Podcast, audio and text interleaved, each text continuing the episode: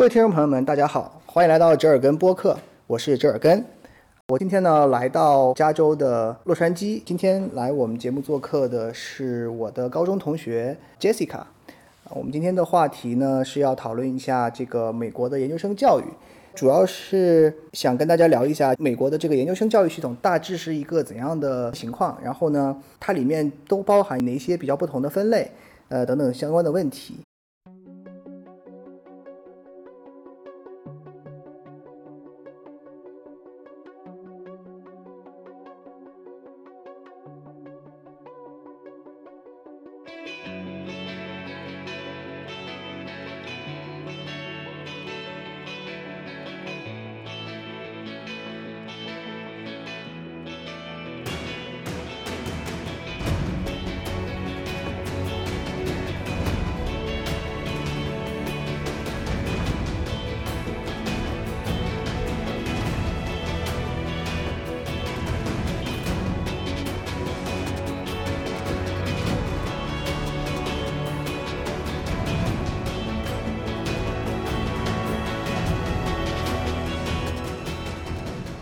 呃，杰西卡给大家先打个招呼吧。大家好，我是播主的好朋友，高中同学 Jessica。然后我现在在美国大学工作，所以说可能对这方面有一些第一手的经验吧，希望对听众会有一些帮助。好，呃，那我们现在就开始进入今天的呃主要内容。嗯，首先呢，我们想讨论一下，就是说美国的研究生教育系统大致是一个怎样的呃。大致是一个怎样的情况？呃，就是说它里面有一些哪些哪哪些学位，还有就是我们平时在呃网上经常看到的呃这些像 MS 和 PhD 等等这种缩写，它主要代表的是什么？然后除此之外呢，还有没有什么其他的类型？嗯，美国的研究生教育主要就是指本科后教育，它通常是。不同的学院和系自己开设的项目，通常来说，如果在就是每个大学最大的文理学院的话，它的学位就像你说的，包括硕士的层面的，比如像 MS，它其实就是 MS，呃，MS 的话是就是说它是什么的缩写呢？它是 Master of Science，也就是科学硕士。然后另外还有一个叫 MA，大家可以看到这个一般是 Master of Arts。所以说，实际上呢，就是很多学科它都可能有的学校叫 MS，有的叫 MA，但是这个的话，我觉得就可能是行政的一些原因。但是确实我知道有的人呢会认为 MA 的要求会比 MS 稍微低一点。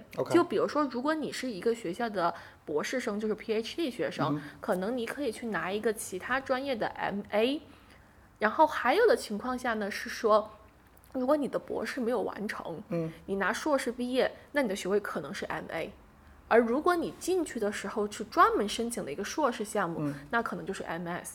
当然，这种差别是因学校而异的，就每个学校不一样，不太一样。对对对。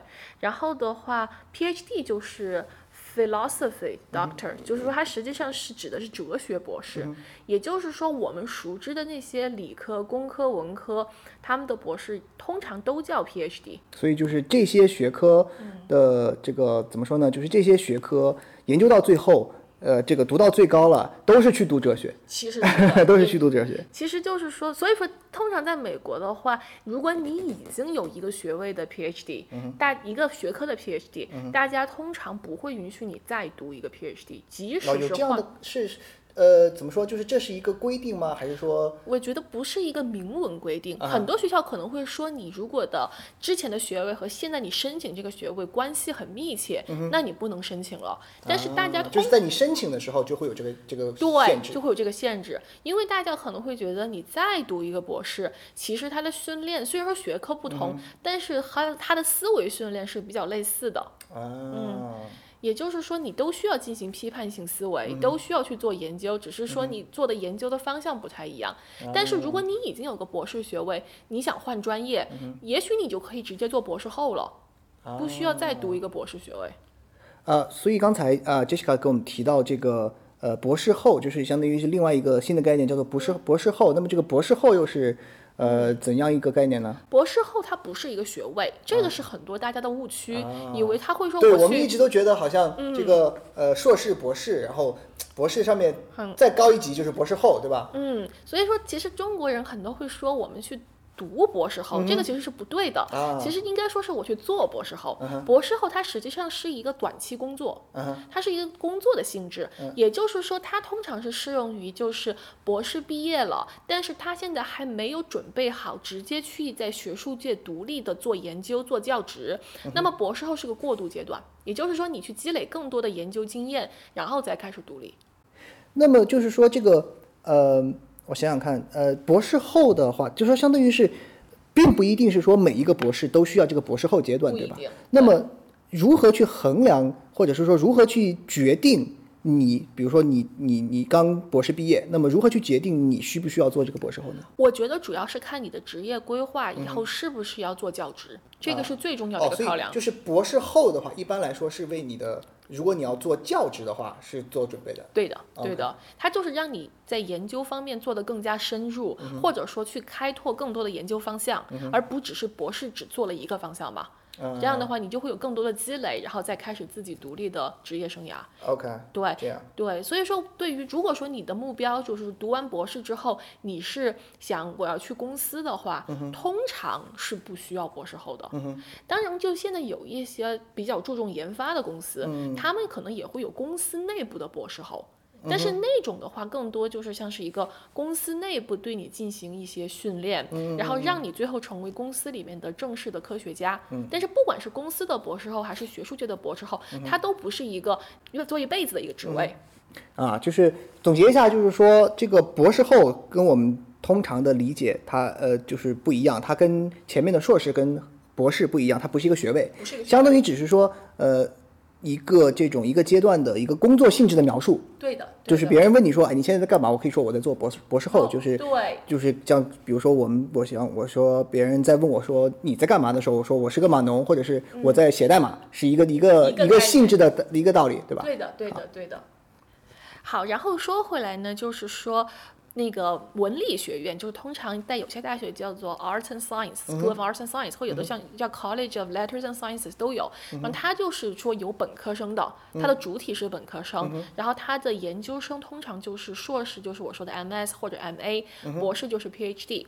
然后但是美国的大学呢，综合性大学还会有一些职业学院，就像我们最熟知的医学院、法学院、商学院。对，那他们的学位呢，通常就不见得是这些学位了。我先从医学院说起吧，就医学院呢，做基础研究的学位还是 PhD。因为美国的医学院有大量的教授，他其实是不看病的，他是做基础的医学研究。那他们指导的学生其实还是在做科学研究嘛，所以他们拿的是 PhD。但但是医学院的主体的学位其实应该是 MD，也就是培养临床医生的。然后所以他们的话就是会经历就是。哦，美国这一点跟中国也不一样，就美国的医学教育不是从本科开始的，OK，对，所有的医学生都是完成了四年本科的通识教育，并且本科的学位是不限的，就你本科学什么都可以。但是呢，你需要完成就是参加医学生考试所需要的那些课，这样你才能通过那个考试。那他这个制度感觉有一点类似那个就是法学院那样的，对吧？对就是说你你相当于是说我前面的本科的教育都是呃你说的通识教育，对。然后完成了之后呢，呃我考一个这一个类别的一个另外的入单独的入入学考试，对对对再来读这个对应的，不管你是法学还是这个医学，对的，就像医学那个考试一般就是叫 MCAT，、然后法学就是 LSAT 嘛，就 LSAT、所以说他们都是不要求你的本科专业，但是你需要在这个专业的入学考试拿到一定的成绩。然后，所以医学生他通常在医学院开始读的时候呢，他就会开始学临床的医学知识，然后这个最后拿到 MD。然后拿到 MD 之后，他这个 MD 的话是呃就是这两个单词是什么呢应该是 medical doctor。？OK，对 doctor，然后他们之后还需要进行住院医的培训，对吧？就住院医美国叫 residency，、然后那个是必须的。然后可选的还有人在住院医之后做一个 fellowship，就说住院医还有 fellowship 都通常跟你读 MD 的那个学校不是一个地方，所以很多人会换好几个地方，直到最后开始执业。就是你执业呢，也可以是在一个有医学院的一个医院开始，或者你也可以开始自己私人执业。OK，但是通常大家都会先在一个医院做一段时间。积累一段时间的经验。对对对，那这一个呃时间长度上来的话，上来说的话，一般会需要多久呢？我的了解是好像是 MD，但这个我不是很准确啊。大概我觉得 MD 应该是要三四年的，就光是读这个学位。然后 residency 的话，好像也是一个比较长的时间，就是说也是三四年甚至五六年，取决于不同的专科方向。所以说整个医学院培训是一个很长的时间。也就是说，加上前面的这个四年的本科，对，也就十二年。十到十二，至少是十到十二年的时间你才能说你成为了一个可以相当于独立独立职业的这样一个医生对啊。对。难怪这帮人赚得多，对，就是在美国，这个其实真的是付出和回报是成正比的是的。成正比的。对，嗯然后这个就是他们是 MD 嘛，当然就是有一类特殊的医学学生，他叫 MD PhD，就是 MD slash PhD 斜线 PhD，、啊，这个意思就是说他最后会拿到两个学位。然后这样的学生就是说，他既需要进行临床培训，也需要做科研。然后这一类的学生通常都是最优秀的那类人，因为 MD 的学费是很贵的，OK，但是 MD、PhD 学生是像 PhD 学生一样有资助的。就这一点我也需要说一下，在美国的 PhD 都是有资助的。对。通常来说，就等于是说你自己不需要交学费，并且学校会给或者导师会给你一些生活费、每个月。对，所以这也是为什么就是在我们刚开放的时候，出国的人几乎都是 PhD，、嗯，因为那个时候大家没有足够的收入对，不像现在这样对这个丰厚，对，对，所以是这样的，所以 MD、PhD 是非常难拿的一个学位，嗯。也是就是竞争很激烈才能够拿到。嗯然后的话，法学院，嗯。法学院的话，通常就是硕士生很多叫 LLM。然后那个的话，通常就是一个好像是一年的一个项目，然后很多人也相对容易申请吧很多出国都是读这个，然后难一点的是 JD，JD 就是法学博士了，，OK，对，然后他的话实际上是通常读三年，但是就他整个训练周期都会比那个博就通常的 PhD 是五年，都会比 PhD 短一些。会短一些。对，然后商学院的话。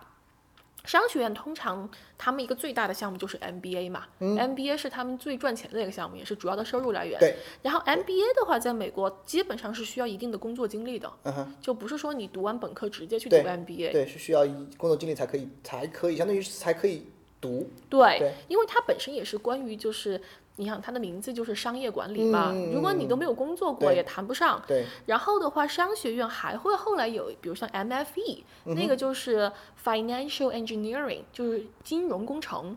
这个也是大概最近十年来比较火的一个学位，它实际上就是偏重于这种定量计算呐、这些，啊对它也是硕士学位。量化分析一类的对。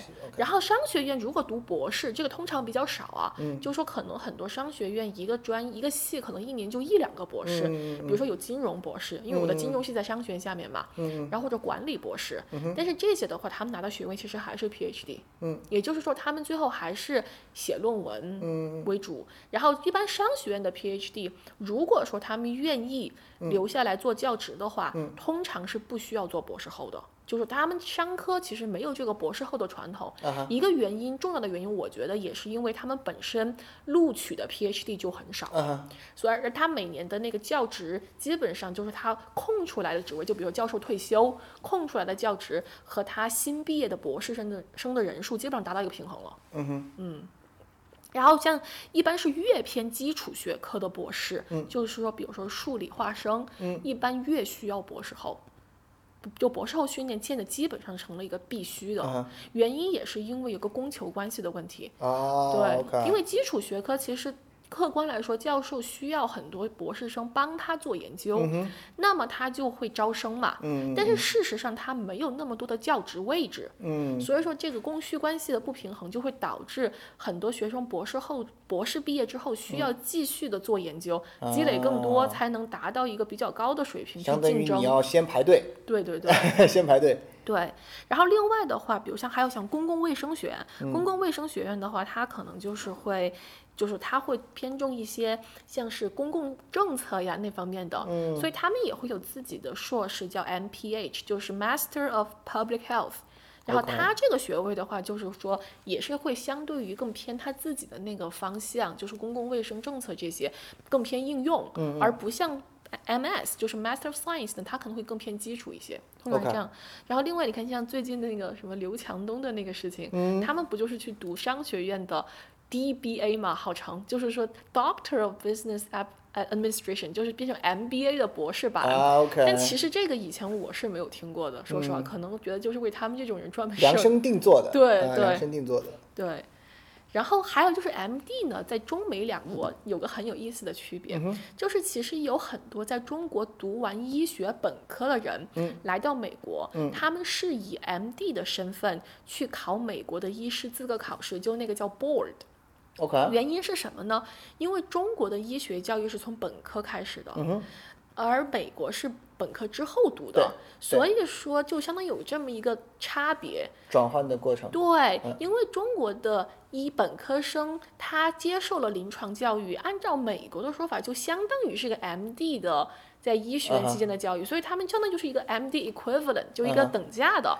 所以相当于是说，中国的医学生在本科毕业之后，四年的本科毕业之后，已经具备了美国这边的，呃，就是你有志于读医学院的学生，四年本科加上那一个医学院的大概三到四年的这样一个培训所这个得获得的知识了。这呃，我我澄清一下，中国的医学院一般本科至少是五年，啊对，对他们是这么认为的。OK，因为在中国，你已经拿到了一个医学学位，对吧？但是在美国没有一个对应的本科医学学位，对所以直接就把你提。到那个 MD 的那个档次。当然，中国的医学院也有硕士和博士，比如嗯说我知道像有些中国医学院有个七年制临床硕士，那个就是你读七年拿硕士。那这种的话，你出来你也叫 MD，等于美国的系统没有办法去区分这两种，嗯或者中国读八年制临床博士，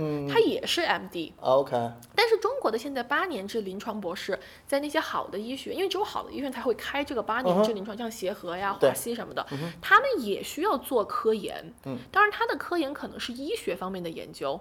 然后这个呢，又和美国的 MD 不太一样，因为美国的 MD 其实在通常就是根据我的理解可能不太对，但是我的理解是他们在读 MD 期间其实是主要是注重临床，OK，如果你真的去做研究，那就是 MD、PhD 了。嗯，所以等于我觉得中美两国对这个医学培训这方面的，就是说称呼啊什么不是很统一。嗯。嗯，对，然后印度好像跟中国很类似，嗯。所以美国也有很多的印度医生，他其实是在印度读的医学本科，然后来美国这边参加那个医师职业考试。嗯哼，对哦，对相当于是两个不同的系统。对对对，两个不同的系统对，所以说我觉得就是整个这个学位呢，它其实也看就是说以后，比如说一个想来读书的人，他今后想在哪里工作，这个也很重要。对对对对对，这这会决定。首先，我觉得这会决定呃你对这几种不同的学位的选择。然后呃，其次呢，还有就是说，在这个不同的学位之中。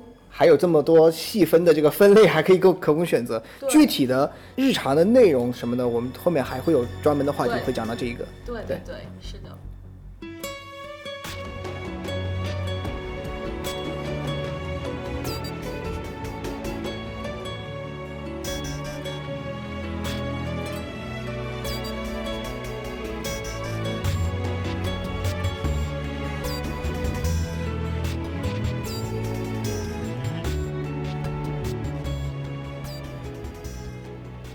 好，那我们前面说了，那我们大概说了一下，就是说这个整个呃美国的这个研究生教育系统，给大家做了一个非常呃简略的这样一个笼统的介绍。那我们我现在这个有一个问题，就是说作为一个读硕士的学生，他的日常会是怎样的？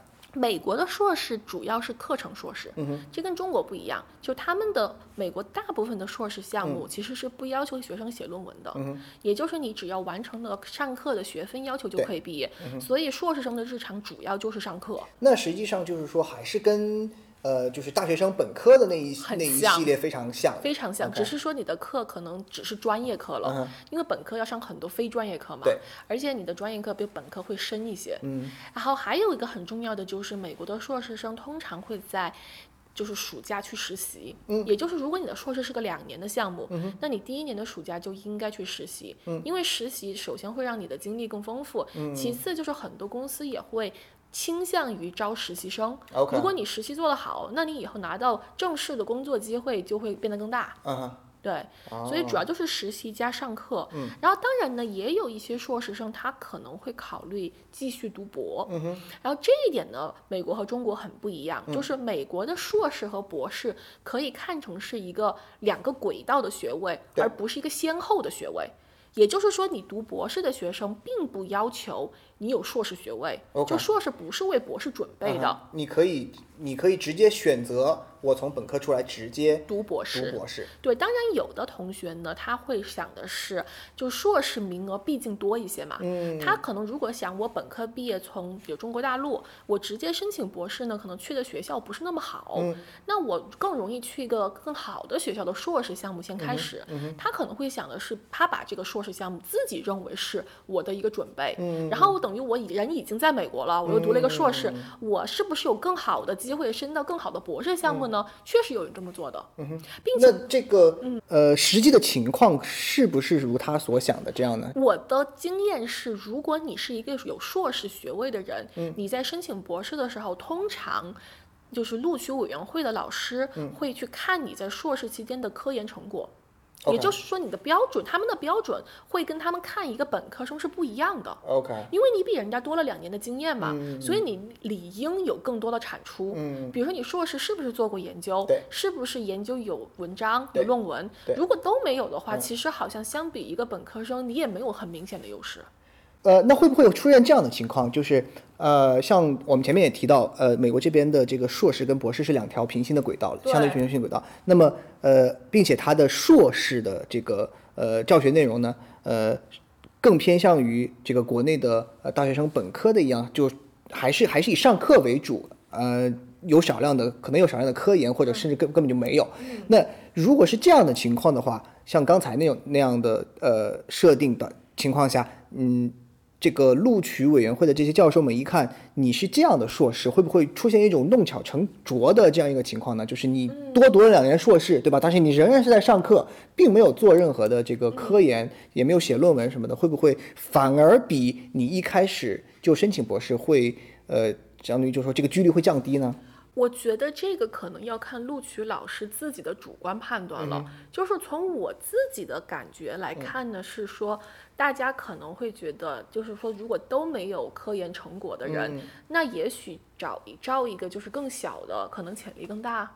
如果说这个本科生已经成绩很好了，对，这是我个人的看法，但是也许每个老师看法不一样了。但是硕士有一个好处，就是说，因为你已经在一个美国大学的硕士项目，你有机会接触那个系的老师。如果你能给他们留下好印象，就是说体现出你有做科研的能力，那你也许就可以在这个系留下来读博士。OK，你有这个机会，啊，对，但是也许你当初直接申请，你申请不到这个系的博士项目。有可能，有可能。对对，我觉得这个应该会是呃，这个比较多我们中国来的学生的想法，就是我先我先踩进去，我先进门，进了这个门之后，我再来这个呃做一些我应该做的努力，可能会比我一开始还进不到门的情况下做一些同样的努力，可能这个收效会要更多一些我。觉得是的，但是最终就是机会要靠自己把握嘛。对，并且还有一点就是说，这个也很不一样，就是说，如果你在中国你读了硕士，你再读博士，通常博士只需要三年。嗯但是如果你是直博是五年，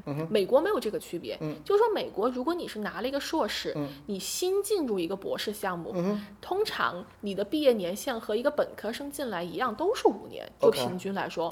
当然不排除就是你做的很好，你的导师允许你四年毕业，这个是少数情况。哦，对，但是呢，如果你是留在你的那个硕士所在的系呢，因为你可能就跟的已经是一个老师，然后转成博士接着做，那你可能会短一些。嗯对，所以说这个也是要取决于，就是说你的博士和你的硕士是不是在一个系一个学校。嗯嗯嗯，也就是说，并没有一个呃我们通常理解的这种承接关系，就是说我两年硕士读完了，我接着再读三年，和我读五年博士出来是一样的，并没有这样的关系。除非就是说你硕士已经在跟着你后来博士那个导师了，只有这种情况。那实际上这样的情况的话，跟一开始就做这个项目做五年博士毕业，实际上也是一样的，这相相当于实际上是一个概念了。实际上是一个概念，对的啊。对，好，这个以上是来自呃。现在就在美国大学里任教的这个教授的肺腑良言，希望听众里面如果有有志于来美国那个读研究生和这个继续深造的同学们，你们要这个非常拿小本本记下来，这个非常重要啊。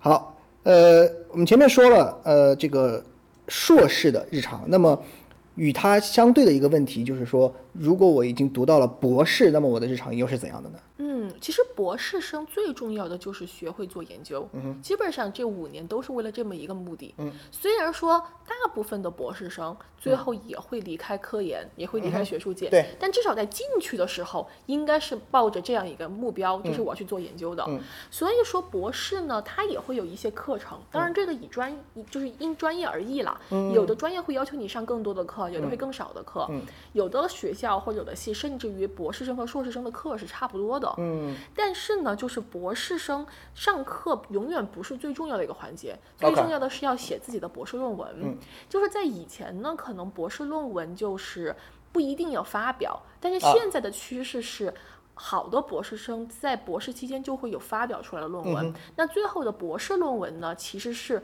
发表论文的一个集结。嗯，也就是发表论文是发表在学术期刊上。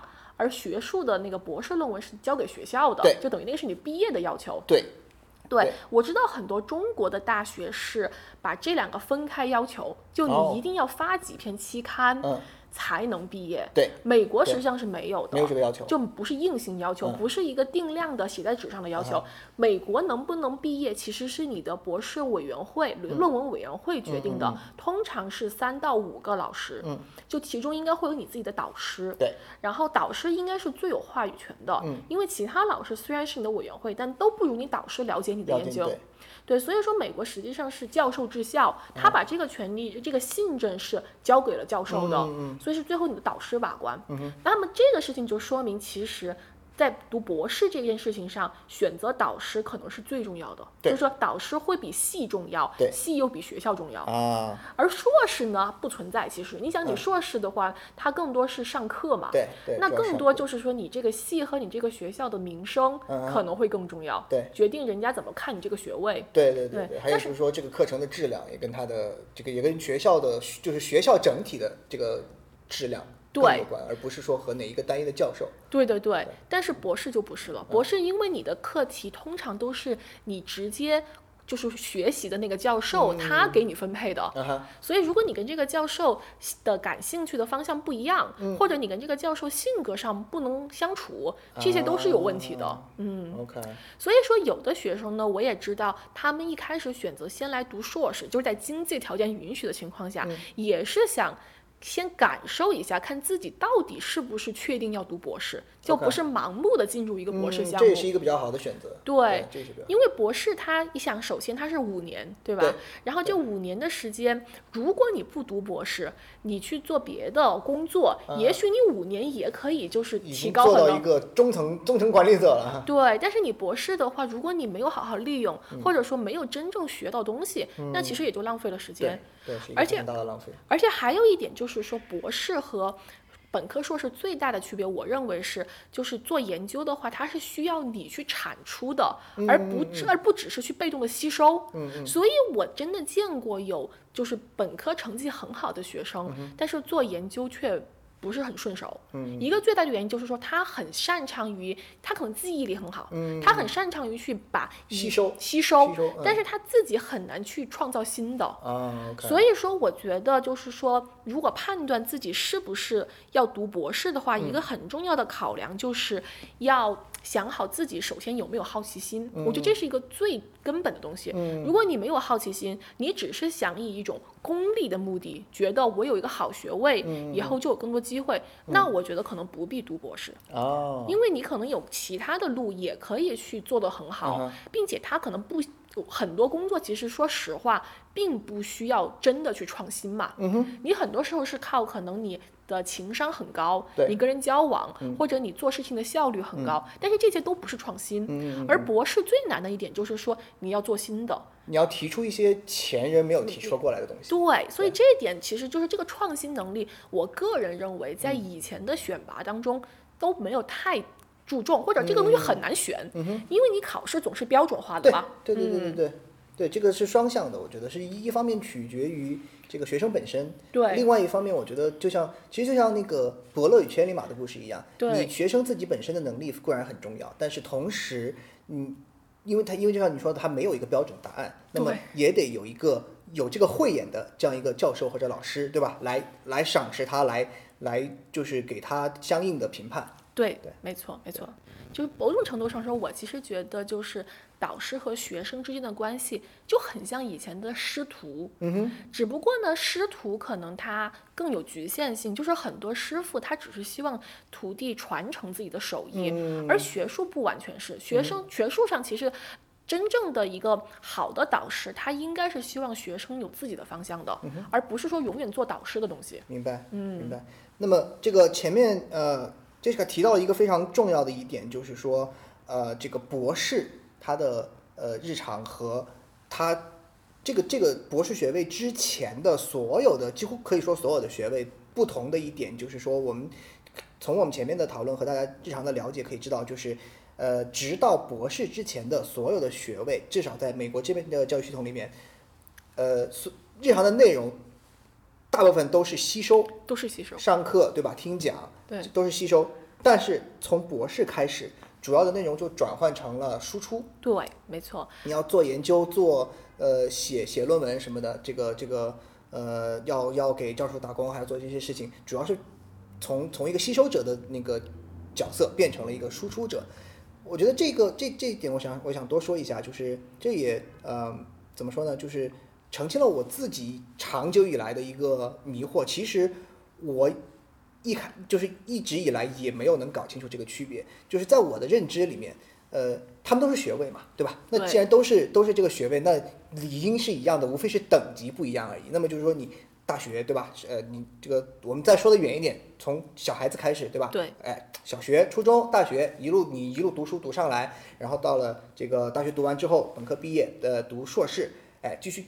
因为因为我们一直都是说是读书读书，对吧？嗯我们描述这个，我所以我觉得这个地方可能有一些误导的这个嫌疑啊。对描述可能有些读误导嫌疑，就是我们一直在说是读书读书，也就是说是从刚才所说的那那几个阶段，然后一直到硕士，哎，还到到博士，我们都说是读博士，对吧？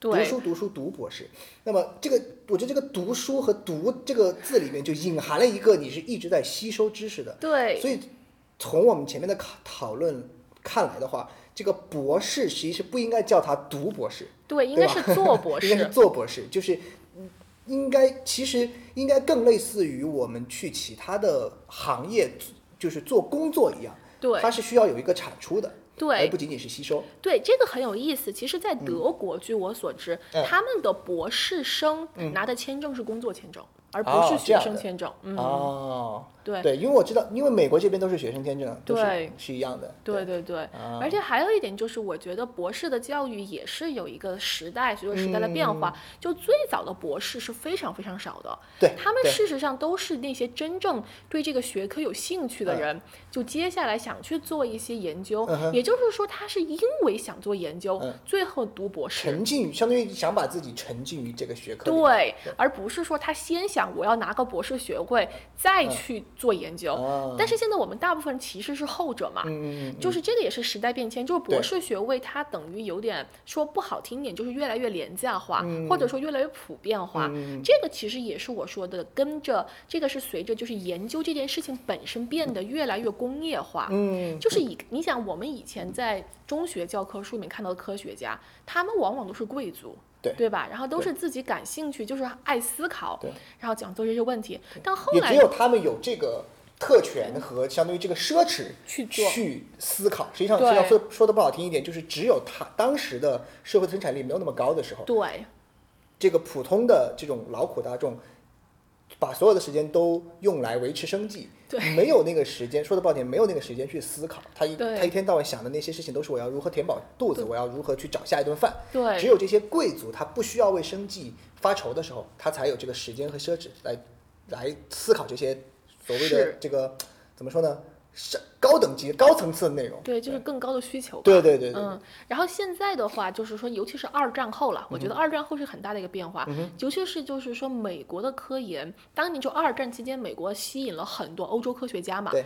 然后美国的科研发展起来之后，它更多就变成一种工业化、标准化的科研，也就是有很多学科，它其实很多博士生做的东西呢，可能只是一个大课题里面的一个小环节，嗯，尤其是工程，我觉得是很明显的，它通常都是团队协作嘛，对，他要做的课题这个规模太大，他不可能是个人力量能完成的。那么博士生也就变成了里面的螺丝钉。嗯，所以这样就导致说他们因为需要很多人手，所以导致博士项目扩招。啊，对，但是就是这样的话，其实这些博士生他虽然博士期间参与了这些大项目，但也许他自己的能力。并不足以以今后自己去独立领导一个课题，嗯所以这样的博士生他可能今后就不会在学术界待下去。嗯。我觉得也是这个趋势会让越来越多的学术界的博士生后来拿到学位之后进入工业界。嗯，当然工业界也是嘛，因为就是后来的美国的工业界越来越开始有研发，嗯，不像以前可能研究都是大学里面做的，而工业界的研发本来也需要人才，嗯哼。所以说这些博士生去那儿也有很好的位置，嗯。而且工业界的研发呢，它可能会更偏重于团队协作，对更偏重于实际，因为它本质是要盈利嘛，对，它不像学术界可能会更偏重一些理论的东西，嗯嗯嗯，对，但是就是整体来说，现在我觉得不能说博士毕业就大概率会做学术，这个主要是现实也没有那么多位子。嗯但是确实就是说，至少每一个好的博士项目，嗯他的老师和招生的人想的应该都是说，我们想去招到以后会做学术做得很好的人。嗯，对，哦，这个我们刚才的讨论中提到了一点，我觉得需要呃拿出来系统的说一下，就是说、呃这个嗯，我们应该抱着怎样的一种心态来读博？因为为什么我提出这个问题呢？就是我觉得呃，从我的了解，还有我周围的呃这个朋友的反馈，呃，就是说，我觉得大家现在对读博呃好的呢是有一些这种呃误区，不好的是有一些盲目的这种崇拜，甚至是嗯信仰这样的东西。就是说，呃，就像前面 Jessica 也跟我们说了，就是读博的话，它主要是呃一种对科研的投入，它是需要你你对这个事情本身是有一种兴趣的。嗯，一个非常关键的，Jessica 提出了一个非常关键的词，就是好奇。嗯，这个它需你需要有一种内在的驱动力，在这个驱动你自己在这个学科上深入下去。但是现在呢，呃，我觉得呃有一些有一种不非常不好的这个这个呃趋势，就是说，嗯，就是把这个博士学位当做一种敲门砖。对，呃，这一方面是由于确实，呃，这一一方面我觉得是可以说是一种好事，就是它说明呢这个博士这个这个学位非常的受人们的重视，呃，也非常受这个呃行业的重视，就觉得你的学位越高，那么你理应得到与与你的受的教育所匹配的薪水。没错。这是一方面是好处，但另外一方面也造成了就是人们就觉得，哎，我是不是应该就是为了为了我提高我的薪水，为了我提高我的收入，是不是应该去读个博士，对吧？我的博士是用来给我做我获得更高薪水的敲门砖。那杰斯卡，你给我们讲一下，就是说你对这个问题是怎么看的？对，我觉得这个问题其实就是你刚才说这种现象，某种程度上实际上是一种功利主义吧。嗯就大家在这种竞争下、压力下，想要追求好的薪水，这个其实是没错的。但是功利主义呢，我觉得它也分短期和长期。嗯就是说，你是希望说我是做一件事情马上就有回报，嗯还是说我只是期望一个长线的回报？这两种也很不一样。嗯但是回到就是要不要因为一个更好的薪水回报来读博士呢？我嗯自己觉得这个其实是把因果给。就颠倒了，哦对，嗯就是应该这么说。如果你自己是一个水平很高的专业人才，嗯可能是通过博士培训，因为这个是比较别人比较容易判断的，对，也可能不是。嗯，但是就是说，如果你是人才，那么有好的薪水是一个结果。嗯但是呢，不是说你有为了一个好的薪水去读嗯博士，你就真的能够成为一个人才。嗯我觉得应该是这么去想。而事实上，如果说你是一个有博士学位的人，嗯人家会对你的期望值也是水平比较高的。嗯当你去找工作的时候，他会就是面试你的题目肯定跟一个硕士是不一样的。对对，那么如果说你不能体现出来和学位相符的能力，可能这个学位反而是负面效果。嗯，对你因是一种负担。对，人家可能会觉得说你不够不上我这个博士的职位，嗯但需要博士的职位。但另一方面呢，如果说你是一个博士，嗯我也不愿意雇你去做一个硕士的工作，因为我何必多付你薪水对呢？对，这是一个对关键性问题。所以说，我觉得一个最重要的点就是说，我们不光是要看一个面儿上的学位，而是要看自己是不是真的能达到这个学位的水平。如果说自己确实觉得读博士这五年要做研究这件事情很痛苦，那么这个就不应该读。因为就是你如果是一件很痛苦的事情，即使你最后历经千辛万苦拿到了学位，但你可能水平还是没达到。对，我觉得这就是最关键。就是说，我觉得美国这边的职场呢，它相比来说，我觉得它比较现实吧。就是说，大家会比较看重这个人本身的素质，而不只是一个表面的东西。当然不仅，是学位，对，当然你的简历、你的学位可能会帮你拿到面试，但是进入面试之后，你自身的能力肯定是能看出来的。对对，面试只是开始而已，对，并不是终结。对的，对的。而且还有就是，你说这个五年的时间值不值得？这个时间成本，对吧？你肯定要选一个方式，要么工作，要么读书，或者做别的，让你这个时间能够最有效的帮助你提高能力。对，嗯，对，而且还有就是说，回到我们刚才说的，就是说，因为博士他对创新有要求，嗯，所以并不是说你刻苦，你花很多时间就一定能创新，嗯这是两回事，嗯，对，还是要还是要看自己适不适合适不适合做这件。一一方面是自己这个呃追求是什么，就是说对这个对这一个课题或者说对这个行业本身有没有兴趣。对，另外还有一个，确实是我觉得就是可可以说在这一博士的这一个要求上，确实是要看天分的。对，对吧？他不不是说，并不是说你虽然我们都鼓励你，就是你做什么事情你就做好，对吧？你投入全身心的投入，你做好，你刻苦的去做。但是确实是，呃，至少说在呃读博士和做研究这个事情上，并不是说你刻苦就一定会产产出结果的。没错，其实你想博士就相当于，比如你是这个学科的博士，嗯你就相当于已经是这个学科的比较专业的人才了，嗯对吧？但是其实每一个学科要成为很专业的人才，嗯。都需要都需要付出，对，对。都都需要天赋，对，嗯。而且确实，我自己认为，我们这个社会上大部分的工作，它并不需要博士，不需要博士的，不需要那么，呃，我觉得其实，嗯，怎么说呢？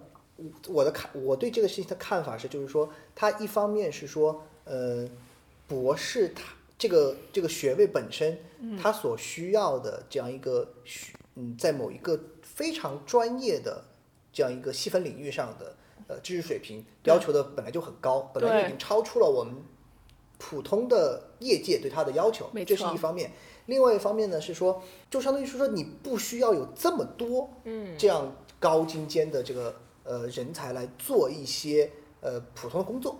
没错，因为其实工业界大部分的工作，它都是在用一些学术界里面，比如几十年前、嗯，已经很成熟验证过的成熟的东西。成熟的东西，所以说他需要的人才是能够准确的把这些成熟成果用起来的人，嗯而不是创新嘛。对对对对对。所以他需要创新的只是极少数的嗯人。如果我们强制要求大部分大不是很多人去创新，其实这也是现在学术界的一个问题。就扯远一点，就是说强制要求很多人创新，其实就会导致很多人做的创新是为了做而做。对，他没有一个非常大的问题。对他没有一个真正的动机在那儿，他可能只是说，哎，我这个工作，比如教职，他需要我发表论文，那我就去发表，那就变成了论文成了目标，而不是研究成了目标因果因。果倒置了。对，也是因果倒置了。所以从这个角度来说，我也希望就是说，真的想做学术的人，其实还是需要先想想自己有没有兴趣。嗯，否则说，否则就是说，如果你完全是一个为了收入、为了社会地位的目标来做学术的话，其实远远有比这个学术更好的工作，并且它也不需要你去真正的做那么多创新。嗯尤其是在美国这个商业社会，其实你说你当医生，你当律师，他们很多都是。挣的很多嘛，地位也很高，对。但他就不是做研究啊，他医生是要把医学的 practice，就是这些医学操作正确的使用起来，对症下药，对吧？他不是做医学研究，律师也不是，对所以像这样的工作，他要求的能力和做研究也是不一样的。所以我觉得最重要的是认准自己最擅长什么，然后把那个能力发挥到最好。对，说的很好。关于这个美国的这个研究生教育系统的话，杰西卡还有没有什么其他的想跟我们说一下？哦，另外就是我觉得呢，如果说是申请硕士项目的话，我觉得通常大家一个很重要的指标还是看这个项目之前的学生的就业情况，这个是一个很重要的，就是判断你要不要去读这个项目的指标。嗯，对也就是说，呃，如果你想申请硕士项目的话，还是理应以这个就业前景对作为一个指导的指导的方向。对的，对吧的。然后，如果是博士的话，我个人建议还是尽量在去读书之前，对这你想跟的导师有一些了解。你至少需要保证你想你要去的这个项目有你愿意跟的导师，并且这个导师也愿意收你有这个意向，而不是两眼一抹黑的去。嗯对，，OK，否则的话就很有可能会出现这个落差很大的情况。嗯对，尤其是其实博士生这个也是一个社会议题，就是说很多博士生出现心理问题，就很啊焦虑、压力很大。嗯其实很多都是多多方面的原因，但是很重要的一个原因就是说，其实他会发现，他发现了他做的这个研究的这个生活，跟自己的想象有差别。，OK，对。对，一个月秃头，对，尤其是现在，我觉得好像申请博士的学生多少，不管你是本科还是硕士，嗯都有一些研究经历。嗯。所以说一定要把那个研究经历真正的当成是一种体验，嗯就通过那个体验，你觉得你喜不喜欢做研究，而不只是镀金。嗯嗯，因为我们，很常我觉得这个这这这一点非常重要。对我现在，我们现在见到一些学生，就是你看他简历，他可能本科就跟过跟过什么三四个老师做研究，去每个老师那儿做过两三个月，嗯。这种的话，其实你就会觉得他好像只是去为了攒推荐信，啊，但是他这两三个月的时间完全不足以让他去真正了解这个老师做了什么，那你也没有办法真正的判断自己到底喜不喜欢做研究。嗯所以说，我的一个建议也是，就是说，大家要注重每一段经历的质量，而不只是数量。嗯哼嗯哼，不要堆叠，不要堆叠这个这个经历，而要注重每一段经历的质量，对吧？对的，对的，对。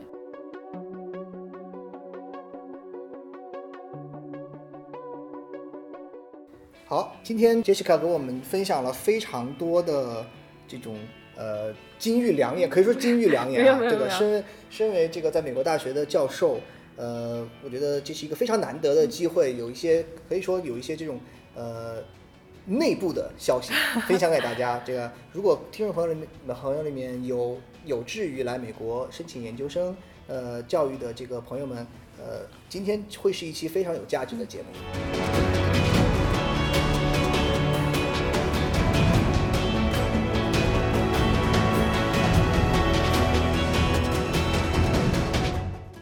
今天录音就到这里。呃，感谢非常感谢杰西卡今天参与我们的节目。谢谢，很高兴与大家分享。好，嗯，关于这个教育方面和呃这个美在美国的这个留学生活的话，呃，以后如果有其他的主题，呃，我还会邀请杰西卡继续跟我们呃来讨论这些问题。好，我也很高兴参与其他的话题。好，今天的节目就到这里，我们下次再见，好，大家再见。再见。